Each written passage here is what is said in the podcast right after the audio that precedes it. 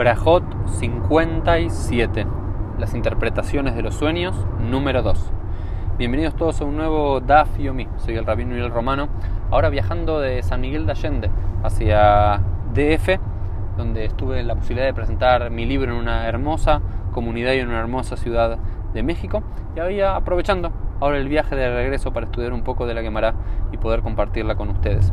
Continuamos entonces en esta gran sugya, en esta extensa unidad temática del Talmud que tiene que ver con la interpretación de los sueños y continúa la, la Gemara con una serie de cosas que si uno ve en los sueños cuál sería su significado. Ya habíamos visto ayer algunas de las ideas que si uno ve tal cosa en el sueño, su significado, o debe esperar tal o cual cosa, la quemará continúa con una extensa lista de eso, voy a trabajar algunas en particular y luego iré presentando algunas otras ideas también interesantes que aparecen en nuestro DAF. Por ejemplo, dice hay toda una sección que tiene que ver si eh, vemos algo que tiene que ver con la tfilá, con la plegaria. Entonces, por ejemplo, si en nuestro sueño nos imaginamos que estamos respondiendo Yeish me rabame boraj, que es la respuesta al Kadish, sheu beno ba ba. Se le asegura que esa persona llegará al mundo venidero. Entonces, si cualquiera de ustedes sueña que está respondiendo Amén, está respondiendo el, el Kadish con el Yeish me rabá, significa que tendrá asegurado el mundo venidero. Pero ¿qué pasa si soñamos que estamos recitando el Shema Israel? Es, eh, es lo correcto que a esta persona se le repose la Shejina, la presencia de Dios sobre esta persona. Pero ¿qué pasa si nos vemos en el sueño poniéndonos tefilín, que es lo que debemos esperar? Y chapelik dula, debemos esperar la grandeza. Pero si nos vemos soñando a mitoler bajalom, simán y afelo, si vemos que estamos rezando en el sueño, es una buena señal para todos nosotros. Y ahora aparece como una sección un poquito compleja, eh, que Freud se daría creo que una, una, fiesta en relación a esto. ¿Qué pasa si vemos en el sueño Abba al Imoba Halom? Si uno se, está, se acuesta con su madre en el sueño y Tzapele Bina, debe esperar la sabiduría, el entendimiento. No quiero entrar en muchos detalles de por qué los rabinos dicen esto y demás, pero tampoco hay que sacarlo de contexto. Son todos versículos que lo interpretan. Hay un versículo, por ejemplo, aquí, im la binatikra, porque si vas a llamar a la sabiduría, al entendimiento, y la palabra im, que es sí, se puede leer también como em, como madre, entonces de ahí la interpretación, pero es bastante extraño, ¿no? Diríamos que si alguien sueña que se está teniendo relaciones con su madre, un psicólogo hoy haría una gran interpretación sobre ese significado, pero en el Talmud es simplemente que debemos esperar la sabiduría, avala, naarame, abrazá, pero si uno se está, tiene relaciones con una mujer comprometida, con una joven comprometida en el sueño, itzapé la Torah, tiene que esperar que la Torah le va a llegar. ¿Por qué? De vuelta, no tiene que ver con eh, cuestiones muy complejas que podemos esperar de los rabinos o ideas muy complejas, sino simplemente como una interpretación bastante jocosa de un versículo que dice Torat Balanu Moshe Morashak Ilat Yaakov, este versículo muy conocido del libro de Deuteronomio que cantamos, es una Torah instruyó, nos instruyó Moshe y su herencia para la comunidad de Jacob. Y el Talmud dice, Altikra morashá, ela meorasá. No leas morashá, que significa herencia, sino meorasá, comprometida. Entonces, si estamos hablando de una mujer comprometida, entonces así es como podemos esperar la Torá. Eh, Abba al Ajotó Bajalom, quien se acuesta con su hermana en un sueño, y Tzapela Jochma, espero que nadie esté teniendo pesadillas esta noche, tiene que esperar la sabiduría. Abal Eshet Ish Bajalom, si está Mubtah Lo Ben si uno se acuesta con la mujer de otro hombre en un sueño, eh, dice la quemará que uno Mubtah Lo Ben que uno debe esperar al mundo venidero, pero luego agarra la, la y agrega algo muy interesante y dice, vean y mile y estas palabras de lo la velo irerba me dice, todo esto es si uno lo soñó sin nunca conocer a la persona y si uno estuvo pensando sobre esta mujer antes de irse a dormir durante la noche. Porque habíamos dicho, por supuesto, que si uno lo que tiene pensado durante el día, lo que uno está en las elucubraciones diarias, eso es lo que uno termina soñando. Entonces, si uno estuvo pensando en la mujer de su prójimo, algo que está eh, prohibido, entonces no es un venolama va, no salía en el mundo venidero, pero si de casualidad o así por milagro uno sueña eso, sería un ben olama alguien meritorio de llegar al mundo venidero. Luego aparece una extremada larga lista de diferentes objetos, animales, comidas que uno ve y si uno ve en los sueños, ¿cuál es el significado? Por ejemplo, si uno ve trigo en un sueño, tiene que esperar la paz. Si voy a elegir algunos nada más para no entrar en todos los detalles.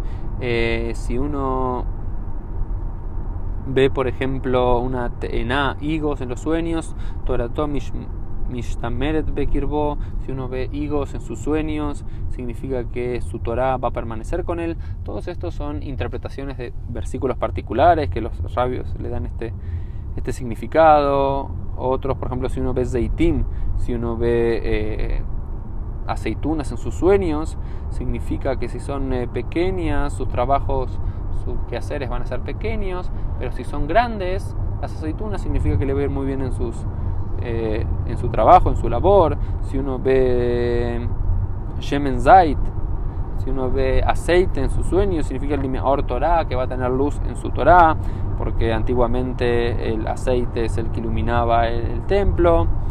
Eh, si uno ve, por ejemplo, ¿qué más podemos decir?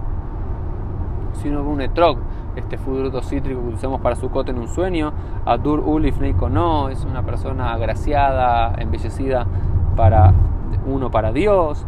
Eh, ¿Qué pasa si uno ve un lulav? Dice acá también.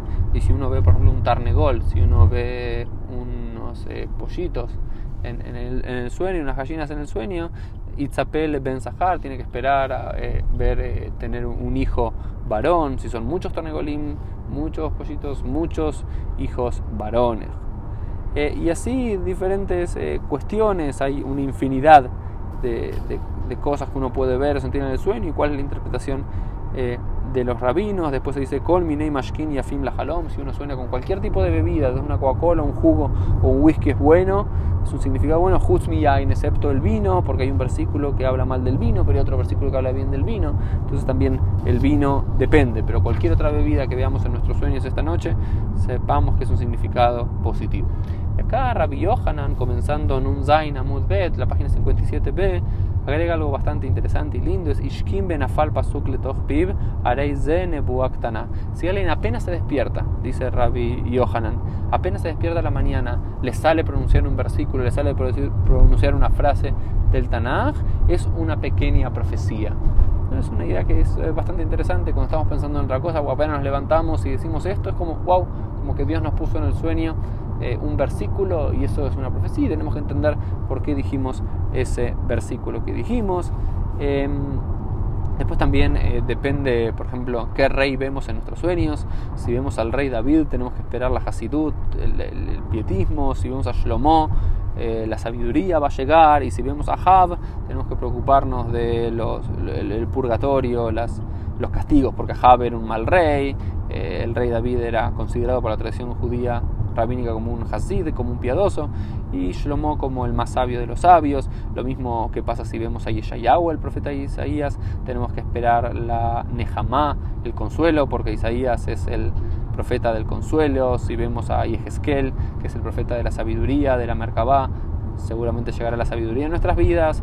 Y Irmiau, si escuchamos o vemos en nuestros sueños al profeta Irmiau, Jeremías, tenemos que preocuparnos por los castigos que pueden llegar a venirnos, porque Jeremías es el rabín, es el profeta que anuncia el exilio babilónico.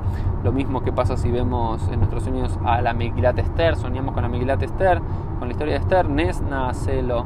Tenemos que esperar que un milagro ocurra a nosotros como ocurrió en la Megilá. Y así con diferentes eh, personajes, diferentes rabinos.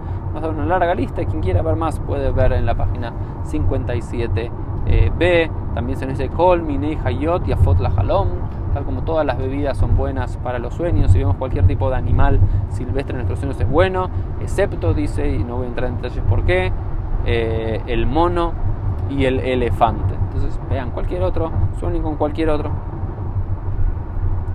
Y luego hay como una serie de eh, triadas que nos enseña la quemará. Quiero compartir con ustedes dos o tres interesantes de estas que son lindas para ir cerrando el Dafiomi del día. Es muy común que la quemará aparecen Shalosh tanto, Arba tanto, tres son tanto, cuatro son tanto, que nos da una lista de diferentes cosas. Y acá dice Shalosh Me'eina Olama Baheluhen. Hay tres cosas en este mundo que se asemejan al mundo venidero: Shabbat, Shemesh, Betashmish. Eh, el Shabbat, el vivir un Shabbat a pleno, es una especie de mundo venidero el sol, la fuerza del sol es una especie de mundo venidero y el tashmish. Las relaciones sexuales son una forma de sentir el mundo venidero, el placer del mundo venidero y algunos dicen que realmente, se pregunta la quemará si estamos hablando de relaciones sexuales y dicen que no, que es, eh, limpiarnos nuestros orificios. No quiero entrar en muchos detalles porque dicen Tashmish Nekabim, pero esta es la idea de los rabinos, que estas cosas se asemejan a sentir lo que será el mundo venidero. Otra frase interesante es Shalosh Hay tres cosas que no ingresan al cuerpo, pero el cuerpo las disfruta. ¿Cuáles son? Rejitzá, un buen baño, Sijá, eh, ponernos ungüentos y Tashmish, tener relaciones eh, sexuales. También son cosas que no ingresan a nuestro cuerpo, como la comida, pero aún así eh, las disfrutamos. Dice Shalosh Meshivim Da el Adam. Hay tres cosas que reponen el sentido y el sentir pleno y el espíritu del hombre, y estas son Kol Umare Berreach, una linda voz, una bella imagen y un buen aroma.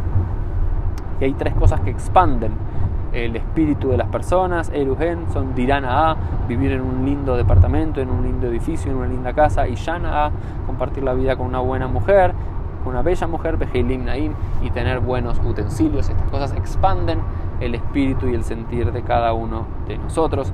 Y a Jarón, a Jarón Habib, solamente para terminar, ustedes saben que las medidas talmúdicas se basan en el sistema sexagesimal, como los 60 minutos que tenemos, que es un, sistema producido en Babilonia en base también al modelo duodecimal, 12 por 5 igual 60, y el valor mínimo que podían conseguir nuestros antepasados en la época talmúdica era 1 sobre 60, por decirlo de alguna forma, era como decir un por ciento, una porción muy poquitita.